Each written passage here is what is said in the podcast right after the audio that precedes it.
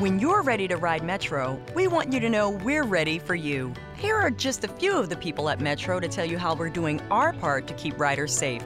We're cleaning like never before with hospital grade cleaning. You'll find hand sanitizer stations all over the metro. No mask, no metro. Need one? We have a few extras. At Metro, we're doing our part to keep the DC area moving. Find out more at wamata.com slash doing our part. Así es, ¿cómo podemos hacer en una vida tan ocupada en la que eres estudiante, eres empleado, eres emprendedor o lo que sea? Todos tenemos vidas ocupadas. ¿Cómo podemos hacer para realmente leer más y poderle sacar jugo a cada momento de nuestra vida y llegar a esa meta que nos hemos propuesto para el siguiente año?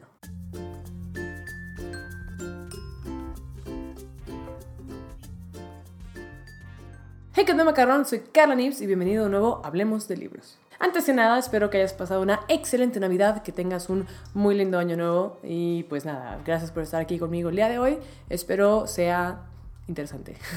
Si viste mi podcast antepasado en el que hablo sobre los libros que leí durante el 2019, pues recuerdas que dije que no es el año en el que he leído más en mi vida.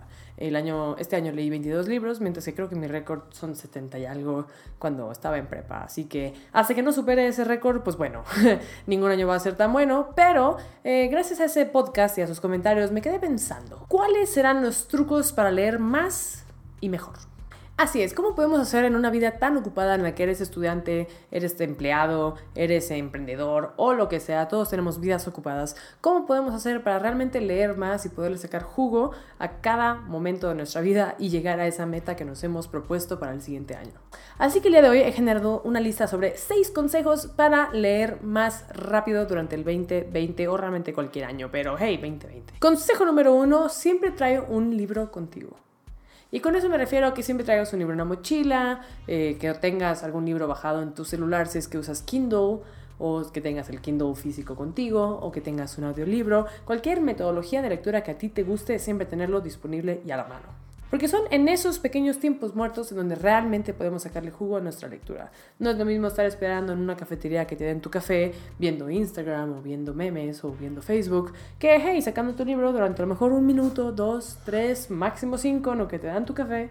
Y hey, son tres minutos o los que sean de lectura que pudiste sacar. Un par de hojas al día pueden hacer la diferencia entre leer o no leer un libro. O no sé, imagínate que estás en, la fila del banco, a lo mejor estás en el autobús, en el metro, o lo que sea. Esos tiempos muertos es donde realmente podemos sacarle jugo. Y no sé, al mismo tiempo podría ayudarte a bajar el tiempo que consumes en tu celular, que siento que es algo que probablemente todos hacemos de manera excesiva. Así que, número uno, siempre trae un libro contigo. Número dos es ponte un objetivo claro sobre cuánto tiempo quieres leer al día. Podría ser algo tan fácil como 5 o 10 minutos al día que de manera metódica te enfoques en hacer. Si no tuviste oportunidad de leer en todo el día, antes de dormir, ponte un tiempo, 10 minutos, 5, 20, los que tú quieras, los que tú te hayas propuesto y lee justo antes de dormir. O justo en la mañana, levántate un poquito más temprano, tómate tu cafecito para estar bien despierto y lee ese tiempo que te has propuesto. Y no sé, la verdad es que creo que mientras lo busques hacer un hábito, es donde realmente vas a poder después, quizá empezaste con 10 minutos y vas a terminar leyendo media hora, porque ya de manera metódica estás buscando ese momento de lectura. Entonces, buscar tiempos y momentos para leer. Consejo número 3 es leer varios libros de diferentes géneros al mismo tiempo. Y yo sé que mucha gente podría estar en desacuerdo con este comentario porque mucha gente cree que religiosamente tienes que leer un libro a la vez. Yo discrepo, yo creo que no. Yo creo que hay momentos y lugares para libros y géneros por ejemplo, alguna vez comentaba que a mí me gusta leer más sobre emprendedurismo, a lo mejor en la caminadora, cuando estoy en el gimnasio, o cuando estoy en un café o lo que sea, y me gusta leer más sobre novelas y cosas de ficción justo antes de dormir. Es un ejemplo porque, no sé, cuando voy a dormir me gusta leer algo más ligero que no me haga pensar demasiado, porque como justo me voy a ir a dormir, quiero como apagar mi cerebro. Mientras que cuando estoy tomando café o estoy en la caminadora o lo que sea, pues sí, mi cerebro está como a full, a 100, ya estoy muy despierta, quiero sacarle provecho a este tiempo. Entonces me gusta leer algo sobre ese tipo. Y si no es por momentos como yo, a lo mejor puede ser por días. A lo mejor hoy tienes ganas de algo más ligero, más romántico, más fantasioso. Y a lo mejor mañana tienes ganas de, no sé, algo más cuadrado, algo más científico, algo más aplicable a la vida real. Entonces creo que por eso está cool leer varios libros a la vez. Y nada, pues ir adaptándote a tu tiempo o a tu humor y sacarle jugo a esa lectura. Consejo número 4, y a mí me costó muchísimo aplicarlo a mi vida, es dejar de leer los libros que neta no te están gustando. En el pasado yo pensaba, bueno, libro que empiezo, libro que termino, porque soy una persona que completa las cosas. Y resulta que descubrí que no tenía por qué despreciar mi tiempo en literatura que odiaba, que no me gustaba, que me parecía súper aburrida y que al final del día nunca jamás te voy a recomendar absolutamente nadie. Nuestro tiempo es la cosa más valiosa que tenemos y si descubres que no te gusta un libro, no termines de leerlo. Si decides, neta, este libro me va a tardar 3.000 años en leerlo porque lo odio y leo una hoja al día cuando me va bien, ciérralo y empieza a leer uno nuevo. Como si empiezas a ver una serie en Netflix y descubres en el segundo capítulo que la odias, la detestas y que no te interesa en absoluto. No vas a terminar de ver esa serie, no te vas a ir hasta el final y no vas a ver ocho temporadas de esa serie la vas a dejar de ver. ¿Por qué no aplicamos lo mismo en los libros? No es tan complicado. Consejo número 5, y yo esto lo considero bastante útil, es siempre tener listo el siguiente libro que vas a leer. ¿Y por qué es eso? La verdad, a mí me sirve para tener un objetivo de, bueno, me emociona leer ese siguiente libro, entonces quiero terminar este. Y segundo, para mantenerme en un orden cronológico de libros que compro, que adquiero y que me regalan, porque si no, puedes seguir comprando y comprando y comprando libros y se te olvida un poco qué es lo que ya tienes. Entonces cuando siempre te pones una lista de espera de libros, como canciones en Spotify, eh, es más fácil decir, ¿sabes qué? No voy a comprar este libro porque necesito leer este primero y ya después a lo mejor compre ese o lo que sea. A mí me sirve mucho y nada, por eso te lo recomiendo. Y consejo número 6 para terminar esta gloriosa lista es siempre llevar la cuenta de cuántos libros has leído hasta ahora.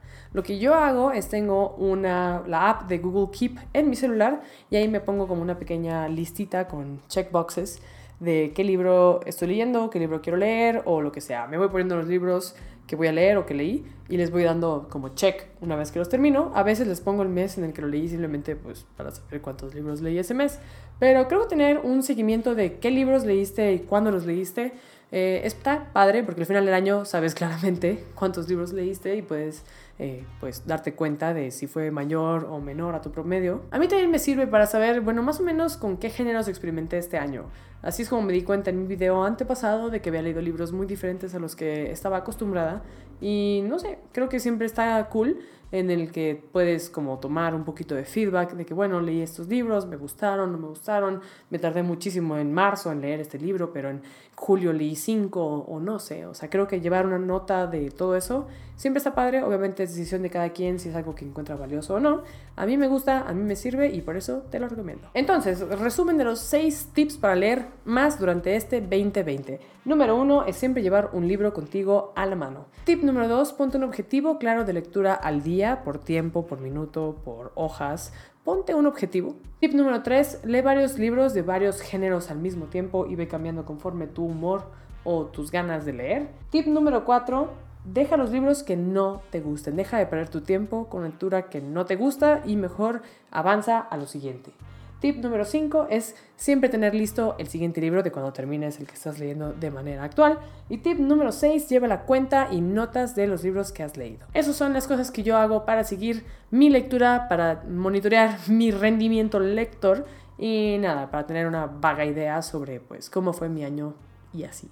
Espero que esos tips te sirvan para leer más y mejor durante este año 2020. Déjame abajo en los comentarios cuáles van a ser tus objetivos, cuántos libros quieres leer o qué otros objetivos te has puesto. Pueden ser de la chamba, pueden ser deportivos, pueden ser bajar finalmente 10 kilos, puede ser comprarte un perrito, puede ser viajar a China. Dime ahí abajo en los comentarios cuáles son tus objetivos de este año y ojalá en un año puedas regresar a este video o a este podcast y decir, sí, lo logré. Y para que no digan que nunca comparto mis objetivos ni nada de lo que yo les pregunto a ustedes, les voy a compartir hasta ahorita cómo va mi lista de objetivos. Ahorita solo tengo tres, pero son tres importantes y que seguramente para cuando efectivamente sea año nuevo ya tendré muchas más y luego les compartiré el resto. Pero de momento tengo terminar mis estudios de francés, que tengo ya un tiempo en ello, pero me gustaría llegar a un nivel más como B1 o B2, que para la gente que estudia más sabe que ya es como más avanzado.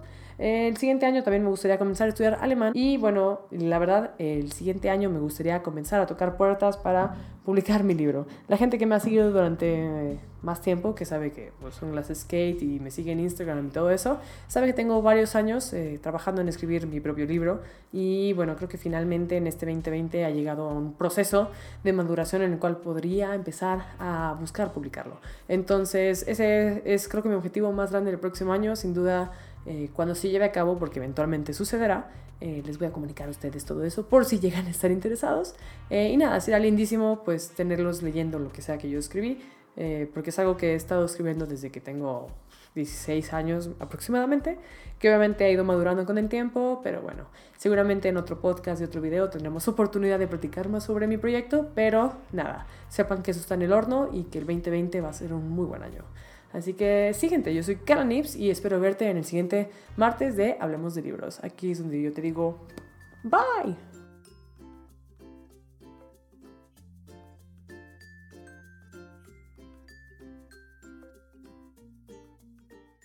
¿Sabías que el nuevo Nissan Rogue 2021 es el vehículo con más tecnologías de seguridad estándar en su clase? Como RAB, para ayudarte a detectar objetos estacionarios en la parte trasera de tu Rogue. ¿Qué significa RAB? Algunos dicen que Rear Automatic Braking, pero para mí es realmente algo bárbaro, o realmente una ayuda bacana, o recursos automáticos brutales. El nuevo Nissan Rogue 2021, con más tecnologías de seguridad estándar en su clase. Segmentación Euro Pacific Rogue 2021 versus últimos competidores en el mercado. Se comparan los modelos básicos. Total Wine and More is a wonderland to explore. Thousands of wines and spirits, unexpected pairings, and great gifts. Low prices and helpful guides make the holidays magical at Total Wine and More. Drink responsibly, be 21.